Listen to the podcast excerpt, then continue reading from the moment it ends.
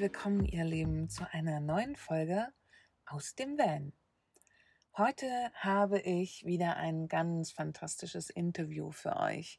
Ich habe mit der lieben Laura gesprochen. Sie ist 22 Jahre alt und ist tatsächlich schon eine Vollzeitnomadin und das Ganze in einem Minicamper mit Dachzelt.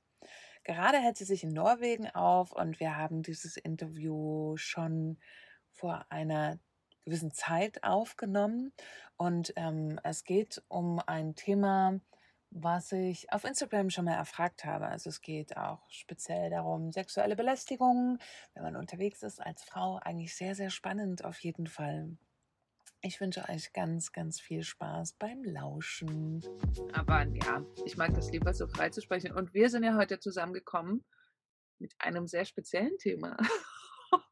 Also warum du quasi mich ja angeschrieben hast. Spannend. Also ich taste mich da auch so ein bisschen vor. Das freie Sprechen darüber ist ähm, oft gar nicht so leicht. Ne? Also es wäre auch, also es wäre cool, wenn es irgendwann mal dahin geht, aber genau das Thema wiegt ja auch relativ schwer. Und die Frage ist, wie wir das jetzt, also so ein bisschen den Bogen hinkriegen zum Thema Vanlife mir brennt da so ein bisschen die Frage unter den Nägeln quasi, welche Erfahrung hast du damit gemacht? Hm. Und wie war das dann? Also mir geht es darum, diese Erfahrung, wenn man die gemacht hat, dass sich dadurch oft viele Ängste ja, viele Ängste hochkommen und dass das tatsächlich ein Grund ist, warum Frauen sich nicht trauen, alleine zu reisen. In meinem Fall natürlich mit Vans, weil es nun mal der Aufhänger ist, aber äh, man könnte allgemein sagen, warum sie sich dann nicht trauen, alleine zu reisen, weil sie eben Angst vor solchen Situationen haben. Ne? Das höre ich eben auch aus meiner Community ganz oft. Und jetzt weiß ich nicht, ob du darüber was in dem Podcast erzählen kannst und möchtest. Hm, in einer gewissen Weise ja. Mhm kommt immer drauf an. Ähm, also ich bin ja auch alleine unterwegs, das heißt, ich bin ja auch nicht angstbefreit mhm. äh, unterwegs, aber ich glaube, ich habe für mich einen ganz guten Weg gefunden, damit umzugehen oder grundsätzlich. Ähm, also ich verschließe mich nicht und ich mache mich auch nicht frei von, von allem Möglichen, äh, was da draußen so, so rumläuft äh, mhm. oder was da passiert. Aber ähm, ich glaube, es geht darum, einfach einen vernünftigen Umgang damit zu finden, wie du schon eben gerade gesagt hast. Also wir werden das, wir werden das Problem in Anführungszeichen von heute auf morgen nicht lösen können, aber ähm, es geht zum einen darum, aufmerksam zu machen, und auch einen Schritt weit einfach dahin zu gehen, zu sagen, okay, es sind halt einfach Themen, die müssen mal besprochen werden. Wir können uns jetzt noch den, den 35. Ähm, Reisepodcast anhören und das Problem ist immer noch da und es bespricht immer noch keiner oder halt langsam anzufangen zu sagen, okay, es ist da, wir dürfen drüber sprechen oder wir sollten drüber sprechen und wie, wie du schon gesagt hast, versuchen da ein Learning rauszuziehen oder vielleicht auch ähm, andere zu inspirieren, trotz dessen zu sagen, ey, ich will trotzdem unterwegs sein. Ich finde halt immer wieder auch, ich finde total spannend, was das macht, wenn man dieses Thema anspricht, ähm, sexuelle Belästigung, sexuelle whatever, diese Dinge, die den Frauen passieren, sicherlich auch Männern, muss man auch immer wieder mit erwähnen, aber in der Statistik ist es einfach viel, viel weniger, als das Frauen passiert. Ähm, wenn man nicht sogar noch einen Schritt weiter geht und sagt, dass eventuell sogar Vergewaltigung und so weiter, wenn sowas in deiner Geschichte drinne hängt, ne, ist es ganz lange so, dass man sich nicht traut, darüber zu sprechen, durch Scham, Angst, whatever. Und ich merke aber jetzt auch durch diese Arbeit in der Community, sobald dieses Thema mal angesprochen wird, kommen so richtig mit so einem richtigen Schnaufen andere Frauen und sagen, oh, endlich mal jemand, der das ausspricht und anspricht.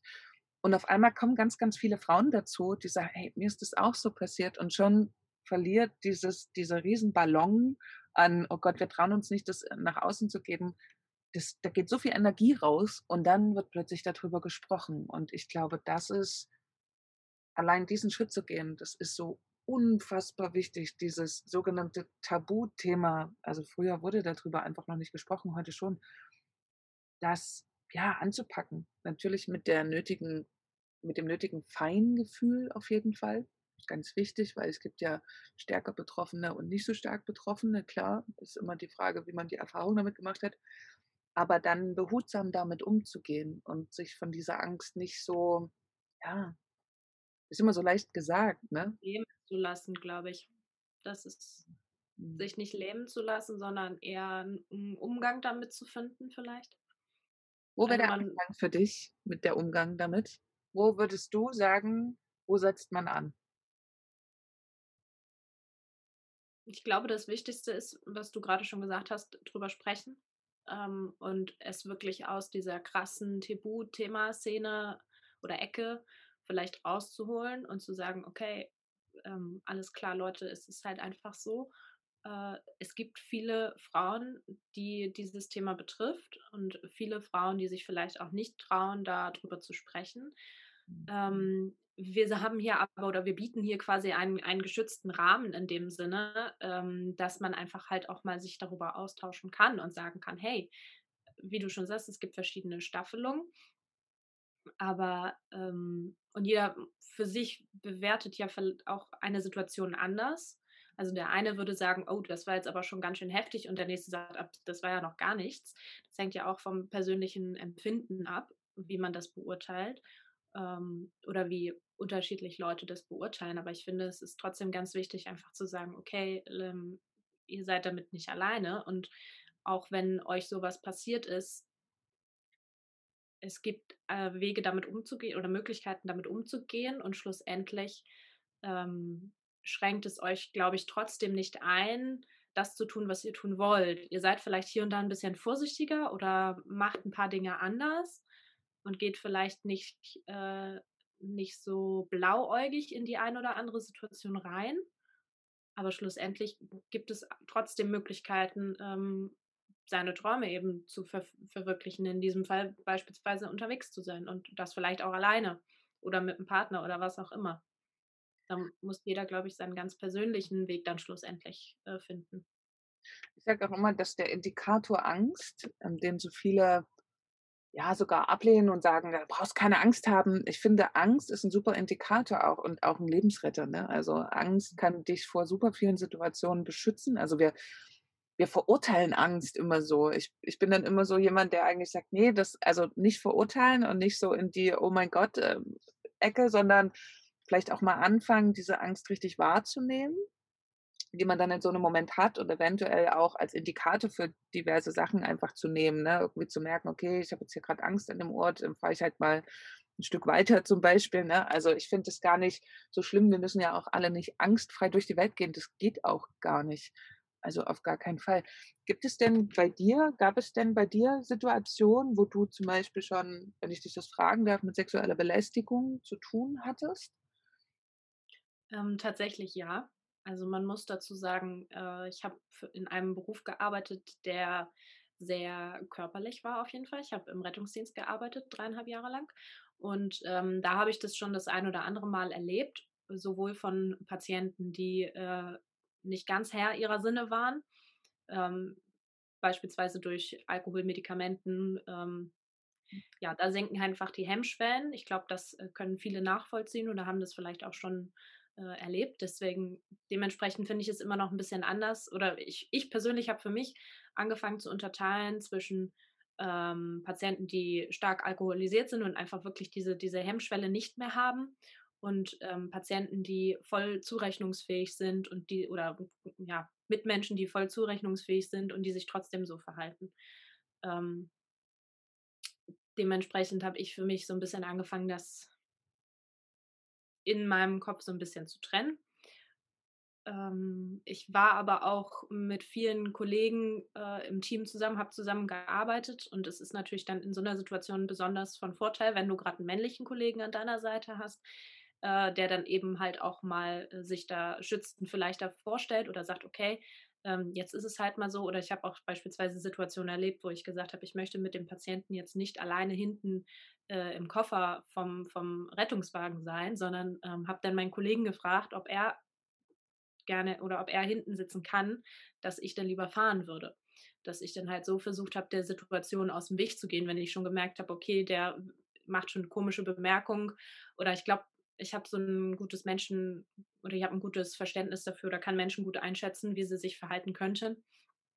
Und äh, so habe ich in der einen oder anderen Situation auch schon mal Wind aus den Segeln auf jeden Fall rausgenommen. Einfach, dass ich so einen so ein, so ein Raum gar nicht erst geschaffen oder gar nicht erst zugelassen habe, sondern einfach von vornherein gesagt habe, okay, ich möchte da jetzt gerne Distanz zwischen uns beiden bringen.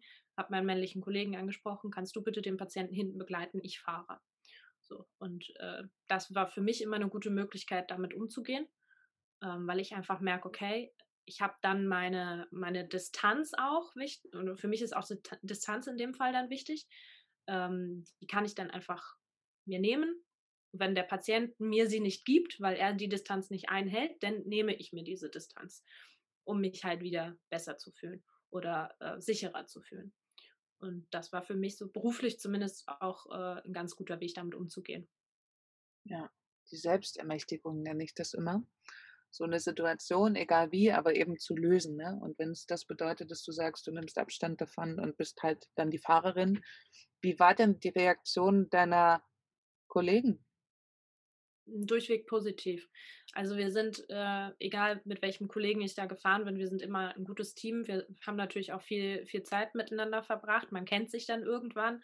Ähm, und wenn ich dann wirklich direkt zu einem Kollegen sage, ähm, setz dich bitte nach hinten, dann versteht er das auch. Klar, wir können nach dem Einsatz über alles diskutieren und ich habe es auch schon mal eine Situation gehabt, da hat mich dann mein Kollege hinterher gefragt, ich weiß zwar nicht, wieso du das da gemacht hast, aber du hast so einen überzeugenden Blick gehabt, dass ich gar nicht anders konnte, als Ja zu sagen sozusagen. Ähm, und dann haben wir hinterher drüber gesprochen und ich sage, ich habe mich einfach nicht wohlgefühlt mit dem Patienten da hinten alleine. Und für ihn war das, ach du, da habe ich gar nicht drüber nachgedacht. Okay, jetzt ergibt es Sinn. Aber in dem Moment hat er es halt quasi so hingenommen und hat gesagt, okay, wenn sie mich so anguckt, dann ähm, scheint das schon irgendwie äh, ihr dringend oder ihr, ihr wichtig zu sein. Ähm, das heißt, ich konnte wohl meinen Standpunkt da ganz gut äh, geltend machen, sozusagen. Ja. Also schön, ja. schön, dass er, dass er das verstanden hat. Ja, ne? das ja. ist ja auch gut, dass da quasi ja im Team ne, das gut funktioniert und gerade wenn man so eng zusammenarbeitet, Spannend. Hattest du denn schon mal so einen Moment auf Reisen? Ähm, ich hatte zwei Momente, die ein bisschen, ja, seltsam auf jeden Fall waren. Und ähm, der eine, der war tatsächlich, da habe ich in dem Moment gar nicht reagiert äh, oder gar nicht, gar nicht richtig geschaltet.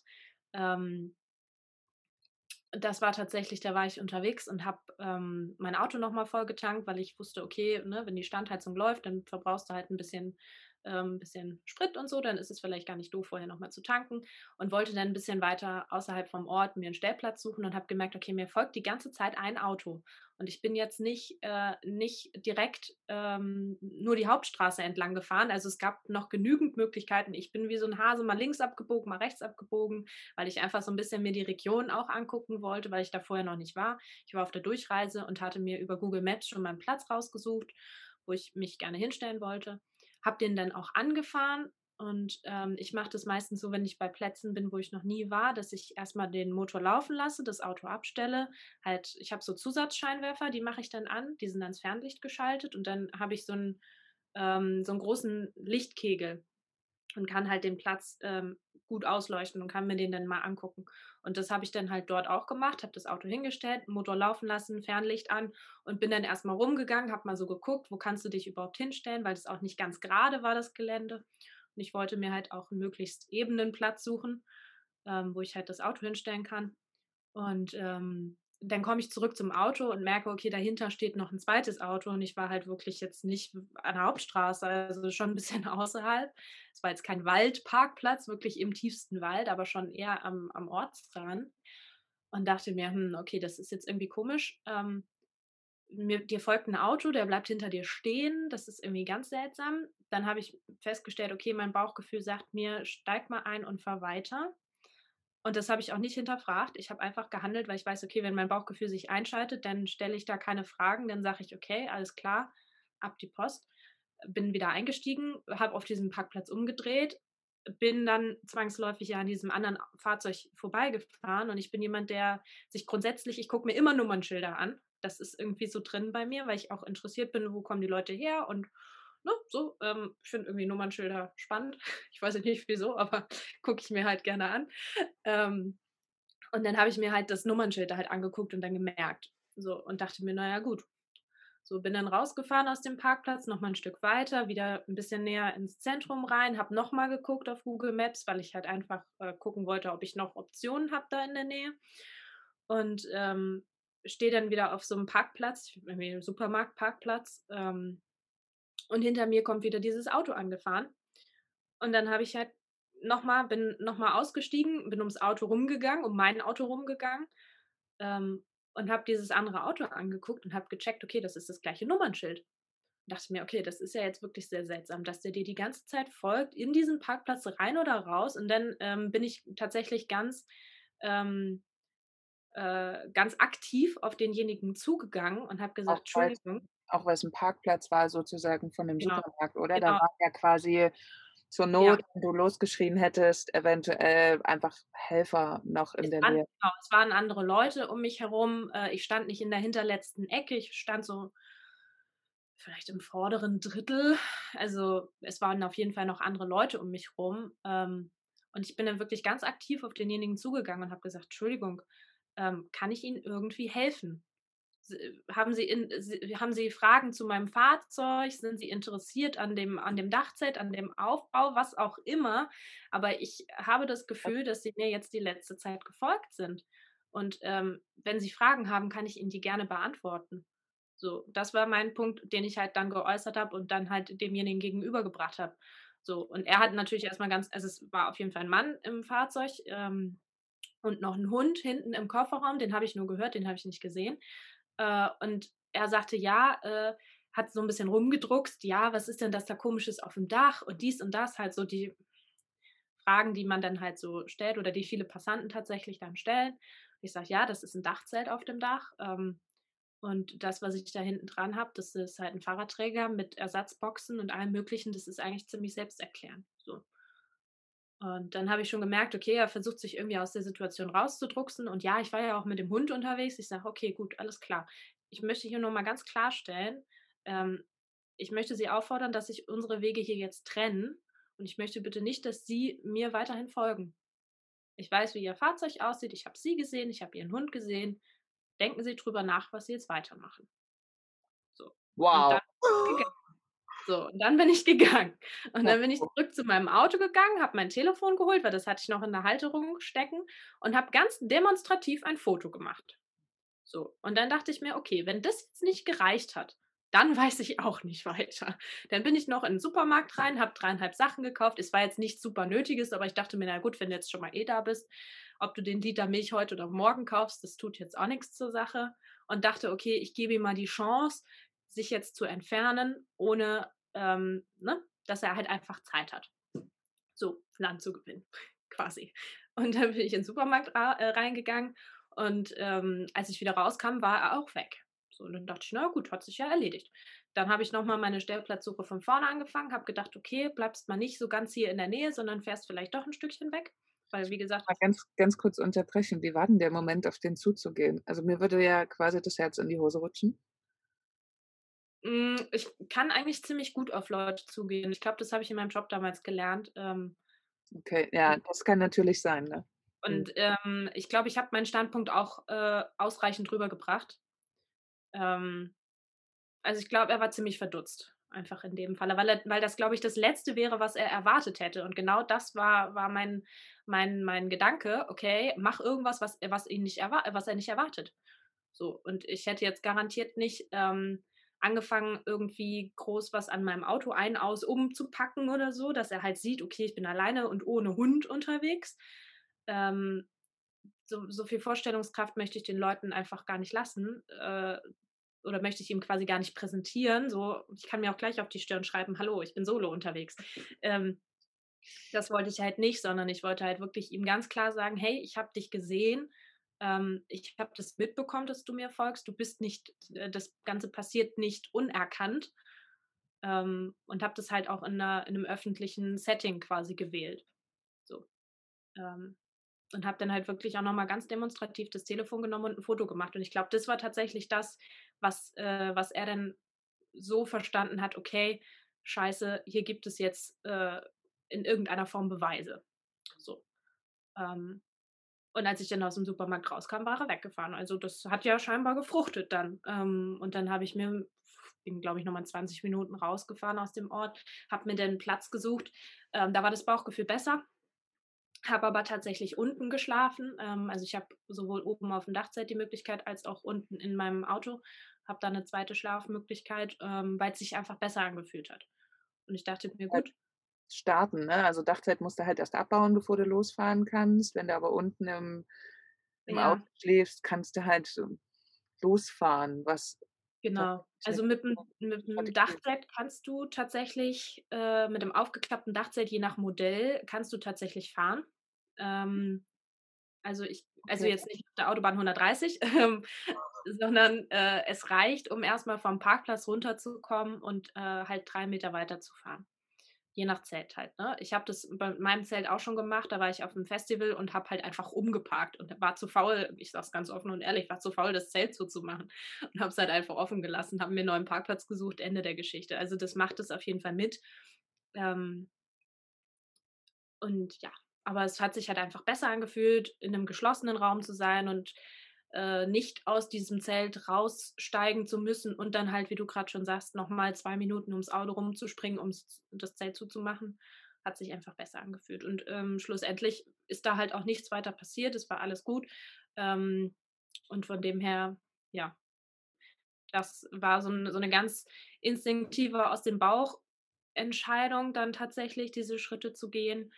Ähm, und ich habe auch hinterher noch, noch drüber nachgedacht und habe mir gedacht, war das jetzt, war das jetzt der richtige Weg oder war es nicht der richtige Weg? Aber ich glaube, das ähm, Ergebnis zählte einfach in dem Moment. Und das war ja, war ja so, wie ich es mir erhofft hatte, nämlich dass, dass es halt einfach ähm, damit dann gegessen war.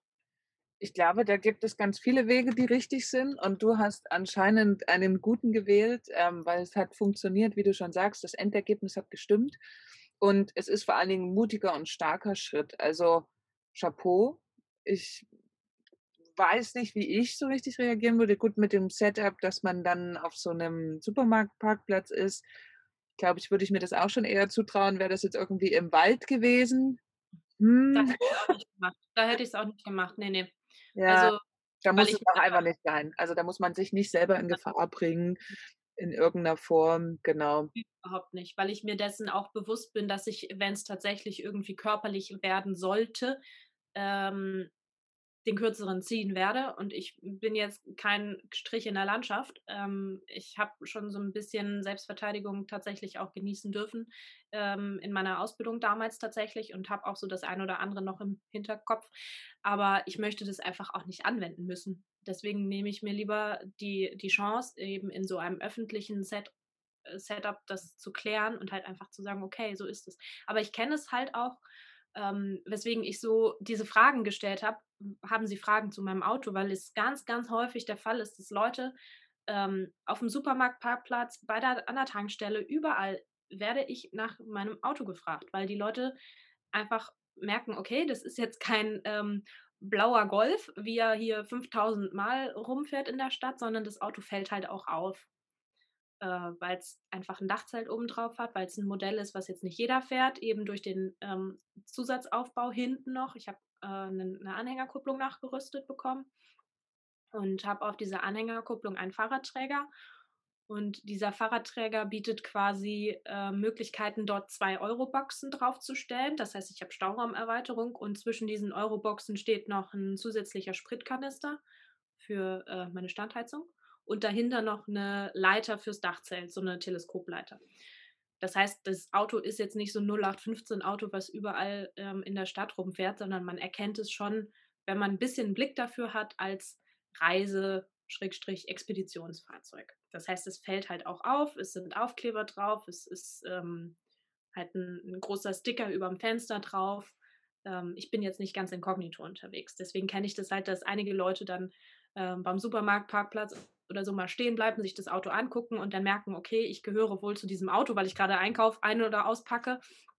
Und dann kommt halt mal jemand und fragt, hey, was ist denn das da auf dem Dach? Und dann beantworte ja, ich halt die Frage. Mhm. Aber der Typ äh, war doch nicht interessiert am Auto, oder? Also Nein, das glaube ich auch nicht. Aber das war halt so mein, mein Weg, dann halt irgendwie äh, einen Punkt zu finden, zu sagen, okay, ich ähm, möchte jetzt nicht ihn direkt ansprechen und sagen, Entschuldigung, wollen Sie was von mir?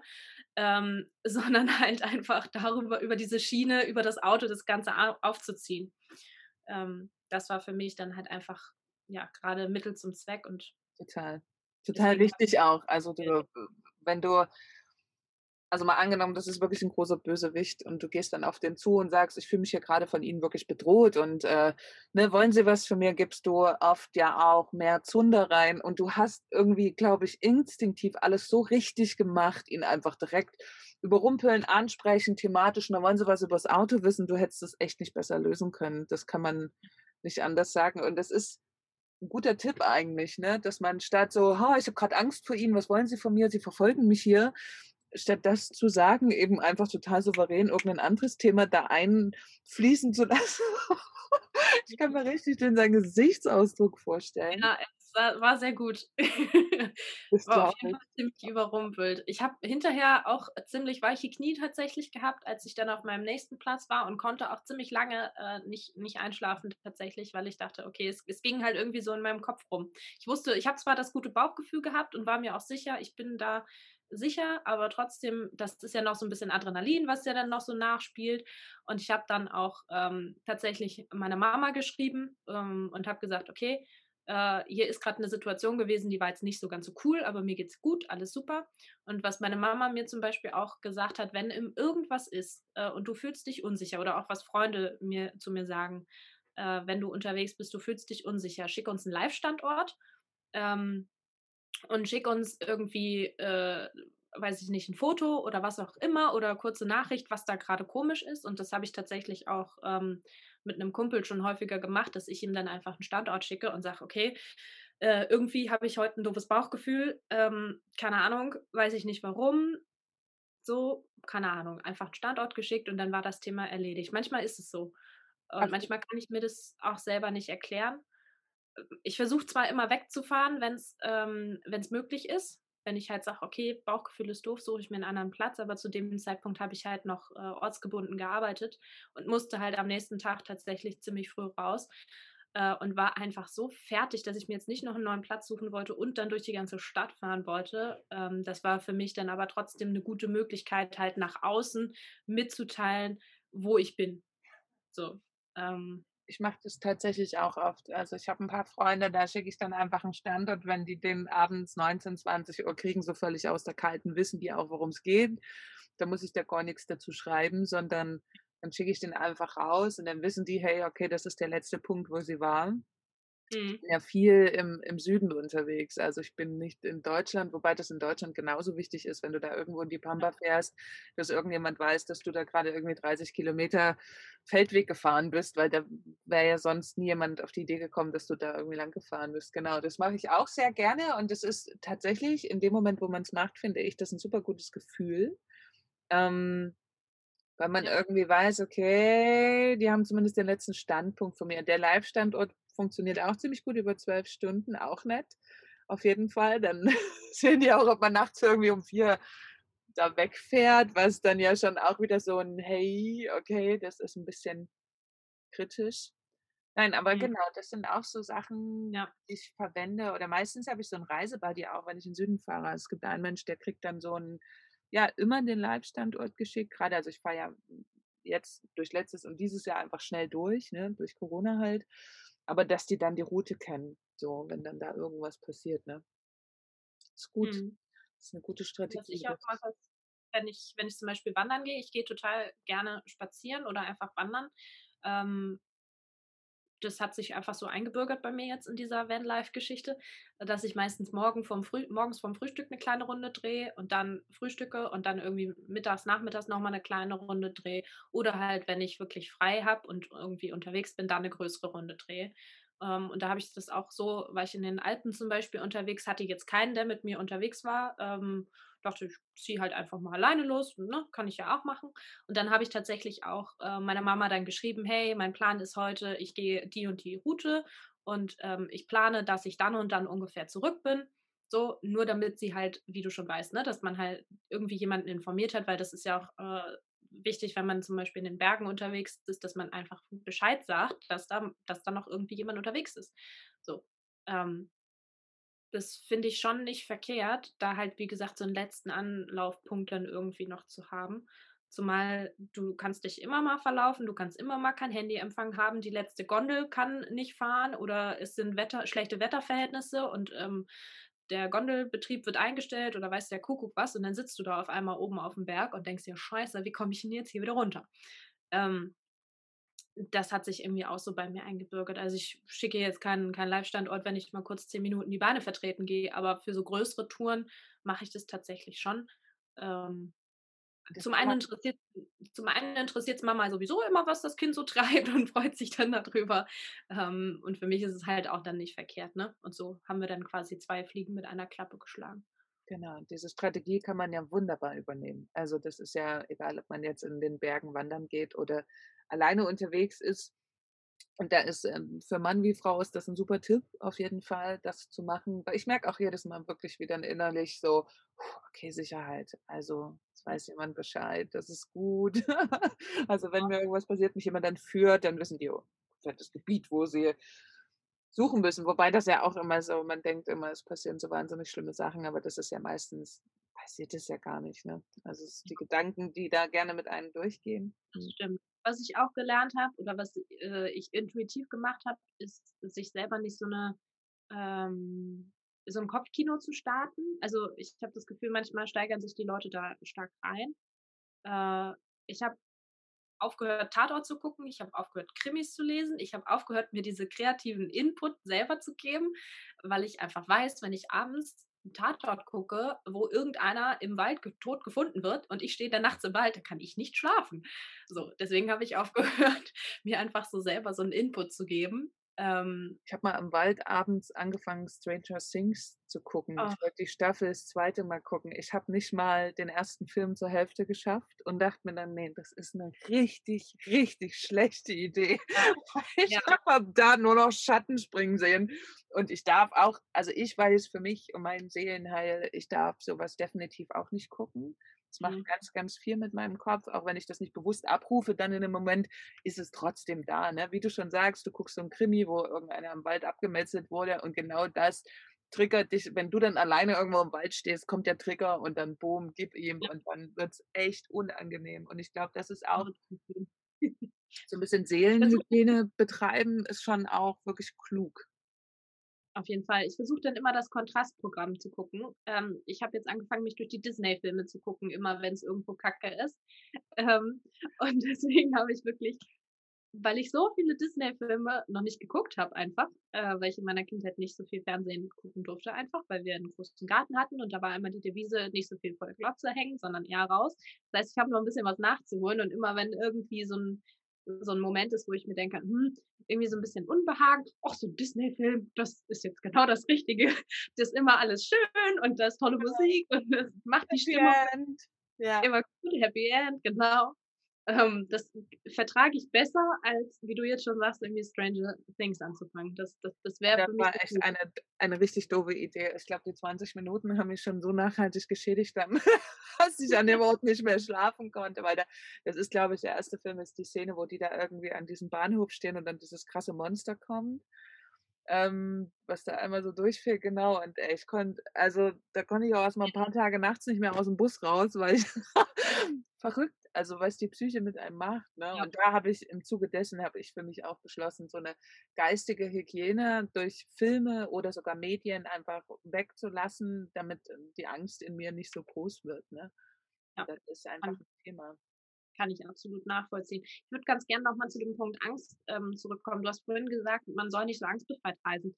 Angst ist ein ganz, ganz wichtiger Faktor, finde ich, ähm, weil das ist ein Faktor, der uns alle begleitet und uns irgendwie auch bis hierhin gebracht hat, wo wir gerade sind. Überlegt mal, die Steinzeitmenschen von Anno dazu mal hätten keine Angst gehabt vor dem Säbelzahntiger, dann wären wir einfach ausgestorben.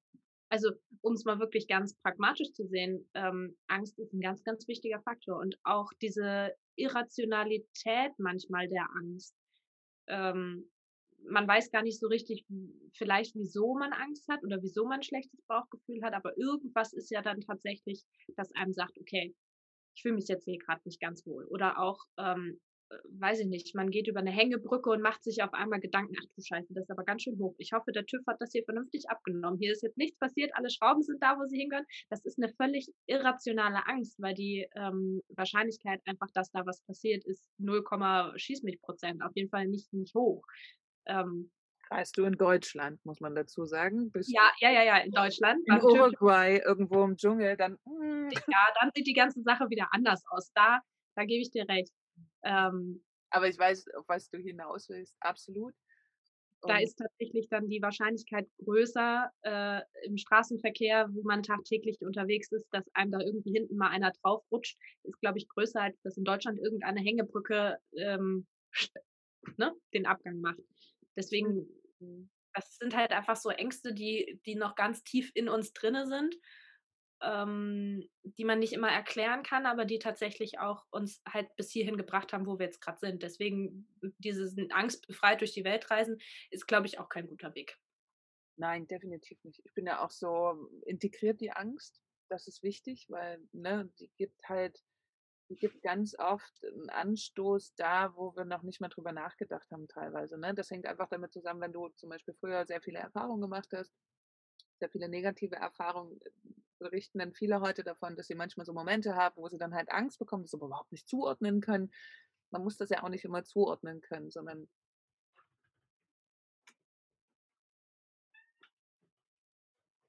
I'm sorry. ich bin hier gerade, bei einem äh, Workaway-Host und äh, ich habe eigentlich oh. gesagt, ich möchte gerne kurz ein bisschen Ruhe haben, habe mir schon ein ruhiges Zimmer gesucht, aber es war natürlich so, dass jemand reinkommt. Na klar, das ist immer so. It happens. Aber das ist Leben. Genau. So, was war jetzt das Letzte, was ich gesagt habe? Angst integrieren, dass ich da ansetzen kann. Genau, dass man eben das, die Angst mit reinnehmen soll und ähm, dass man manchmal auch so ein, so ein Angstgefühl hat und gar nicht weiß, wo es herkommt. Genau, und das, äh, genau, dass man so ein Angstgefühl hat, wo man gar nicht weiß, wo das herkommt. Und das ist auch nicht schlimm, man muss das ja auch nicht immer wissen, wo das herkommt, sondern ich würde mich total freuen, wenn mehr Menschen es schaffen würden, dann diese Angst auch wirklich anzunehmen. Also ich höre immer wieder, gerade bei den Reisenden, egal welche Form, ne, also ob nur im Van, ob nur im Backpacker, whatever, dass die alle irgendwie das, die witzige Idee davon haben, dass Angst da darf nicht da sein, ne? sonst kann man das nicht machen. Das finde ich aber nicht. Also man sollte eigentlich, ja, total ähm, pro Angst. Natürlich differenziert, aber das ist schon wirklich ein ganz, ganz wichtiger Indikator, der uns einfach auch ganz oft schützt. Und deswegen sollte man es gar nicht so verurteilen. Spannend ist nur, wie man damit umgeht. Also ich kenne auch Menschen, die haben wahnsinnig Angst vor Dingen, schon immer. Und das wird auch nicht weniger, aber die machen es trotzdem immer wieder. Wo ich so mhm. sage, wow, Chapeau, da ziehe ich echt mal einen Hut vor, dass die jedes Mal wieder in diesen Prozess reingehen und sagen, ja, mittlerweile ist es so, dass ich mich quasi daran schon gewöhnt habe, mit der Angst in dem Moment umzugehen, auch wenn die mich kurz, also ich bin dann immer kurz davor, dass es mich lähmt, aber ich fahre halt trotzdem zum Beispiel Gisela, Gisela Humberg, die hat wahnsinnig Angst vor Tunneln. Ähm, und sie sagt, sie macht es trotzdem immer wieder. Die fährt mit ihrem Wohnmobil bewusst durch Tunnel, obwohl sie drumherum fahren könnte, weil sie meinte, vielleicht kommt irgendwann der Moment, wo ich muss und dann kann ich es nicht, weil ich es ewig nicht gemacht habe. Sie sagt auch, sie macht es immer, einfach immer wieder. Und ich glaube, das ist es auch, das Learning, dass man da einfach immer wieder sich so ein bisschen rantastet, das also nicht einfach macht. Das ist immer so eine schwierige Aussage, finde ich. Man sagt einfach machen, aber so einfach ist es oft eben nicht. Die erste, der erste Schritt ist ähm, quasi somit das Schwerste. Ja, kann ich absolut nachvollziehen. Ich finde es wichtig, dass ähm, man eben sich so diesen Herausforderungen auch auf jeden Fall stellt und eben in so einer Situation hat sie ja die Möglichkeit zu entscheiden, möchte ich da durchfahren oder nicht. Und selbst wenn es dann nicht klappen sollte, kann sie halt immer noch mal wieder raus und dann außen rumfahren. Aber sie weiß für sich dann in dem Moment, wo sie es mal wirklich braucht, ey, ich habe es schon mal geschafft. Und ich glaube, das ist auch ein ganz großer Faktor, dass, ähm, dass man sich selber dann sagen kann, hey, ähm, es ist scheiße und es wird nicht schön, aber denk dran, du hast es schon mal geschafft. Und ich glaube, das ist dann nochmal so eine Selbstmotivation, die vielleicht ähm, dann wieder hochkommt und dann sagt, okay, es wird, wie gesagt, nicht schön und wir machen es ganz langsam und es ist auch nicht super. Ich muss das nicht jeden Tag haben, aber jetzt wirklich im, im Fall aller Fälle, dass man es braucht, kann man sich eben darauf verlassen, dass es dann auch funktionieren wird. Vielleicht muss man es dann hinterher noch mal länger äh, aufbereiten und nachbereiten, aber für den Moment ist es dann halt eben ähm, das Ergebnis, das was zählt, nämlich man hat es dann eben geschafft, durch diesen Tunnel zu fahren. Ich finde es auch ganz wichtig, ähm, was du gerade sagtest, dass viele anfangen, drüber zu sprechen. Wichtig. Ähm, ich finde, die oder einer der wichtigsten oder die wichtigsten Wörter oder Sätze dieser Zeit im Moment sind sowieso äh, ganz offen und ehrlich zu sagen, ich habe Angst in diesem Moment ähm, oder auch zu sagen, ich habe einen Fehler gemacht anstatt diese, äh, diese Fehlergeschichten immer hin und her zu schieben. Das ist ja auch so ein, so, ein, so ein schönes Spiel, was man spielen kann und sagen, ist nicht mein Fehler, da hat irgendjemand anders Schuld. Anstatt einfach mal zu sagen, ey, sorry, ich habe da gerade Bockmist gebaut, ähm, tut mir leid. Hm, das ist genauso mit der Angst, dann einfach zu sagen, ey, ich habe gerade einfach Schiss, ich weiß nicht wieso, ist so, wie es ist. Aber ich finde, das macht das Gegenüber dann auch wieder natürlich und wieder menschlich. Mhm. Und ähm, viele wollen ja diese, diese Schwäche, Angst nicht zugeben aber ich finde es viel, ähm, viel stärker, viel charakterstärker dann zu sagen, ey, ich habe tierisch Schiss vor, weiß ich nicht, irgendwo im Dunkeln. Äh, ich bin der Erste, der das Licht anmacht. Das habe ich neulich auch von einem, von einem guten Freund gehört, der mir sagte, äh, als gestandener Mann, ich habe Schiss, wenn ich abends in den Keller gehen muss. Ich gehe nicht ohne Taschenlampe in den Keller. Wo ich sage, ey, das finde ich aber richtig geil, dass du das trotzdem ansprichst. Weil es geht vielen so. Ich gehe auch nicht gerne in den Keller ohne Licht. Ich mache auch Licht an. So, es ist kein, kein ähm, keine Todsünde und es wird keiner äh, sagen, du bist jetzt weniger Mann oder du bist jetzt äh, Frau auch, ne? Bloß weil man da und es sind ja auch immer nur meistens, wenn man damit ganz gut umgehen kann, weiß man ja, dass das auch immer nur kurze Momente sind, wie das eben ist, einmal kurz in den Keller runtergehen, da hat man halt mal Schiss, aber den Rest des Lebens kriegt man ja irgendwie gut gewuppt. Somit ist man ja nicht prinzipiell ein Angsthase, sondern einfach nur in dem Moment und genau, umso mehr Leute das sagen, umso salonfähiger wird das. Und Leute, die euch dann aufgrund dessen hart verurteilen und euch als Angsthase abstempeln, ey, sorry, die, weiß ich nicht, die ob, will man euch, nicht. ob die dann äh, wirklich an eure Seite gehören und ob das wirklich gute ja. Freunde sind, so, weil wenn das dann so ist, dann ist schwierig. Und ich finde, in dem Moment, wo man es dann anspricht, ne, und dann macht man es vielleicht mal mit jemandem zusammen, dann wird die Angst auch meistens kleiner, weil klar, wenn man die teilt, ne, dann wird es halt einfach weniger. Und das Genau, da muss natürlich jeder für sich gucken, wie er, wie er das angehen kann, aber das lohnt sich total. Also das kann ich nur immer wieder sagen, da über die eigenen Grenzen hinauszugehen, das lohnt sich so sehr. Und gerade wenn es vielleicht sogar um diesen Kontext Reisen geht, so. Also ich kenne einige, die ganz lange Dinge nicht umgesetzt haben, egal was, ob Reisen, ob irgendwelche verrückten Zukunftsvisionen oder, oder, oder, weil die halt Angst hatten. Und das ist so schade, weil dann, wenn die irgendwann an den Punkt kommen, wo sie es machen, ist plötzlich so, ah, das war jetzt gar nicht so schwer. Dann sind aber schon so Jahre ins Land gegangen, wo die Idee der Angst so riesig war und äh, das große Monster und danach kam wie bei Stranger Things. Und ähm, genau, mich aufgefressen hat, nein, nein, aber die Angst, äh, ja, wird auch größer im Kopf, wenn man es nicht probiert und das Ganze mit Realität so ein bisschen belegt. Ne? Schön. Ja. Das war ein sehr, sehr schöner Talk. Ich danke dir auf jeden Fall dafür. Gerne. Und ich würde sehr gerne deine Seiten, wenn du hast, mit hier in die Beschreibung packen. Und genau, ihr Lieben, ich danke euch wie immer fürs Lauschen und freue mich über Feedback. Schreibt mir gerne über Instagram. Ansonsten freue ich mich auch immer drüber, wenn die Folgen geteilt werden. Bis zum nächsten Mal.